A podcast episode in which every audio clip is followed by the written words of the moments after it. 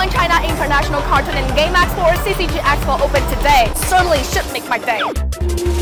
Every year, the expo is full of cosplayers dressing up as their favorite characters. But what are those cosplayers and animation lovers actually looking for? Transforming aeroplane mecha, Kunshan, which originated from China's J-15 jet fighter. Wow!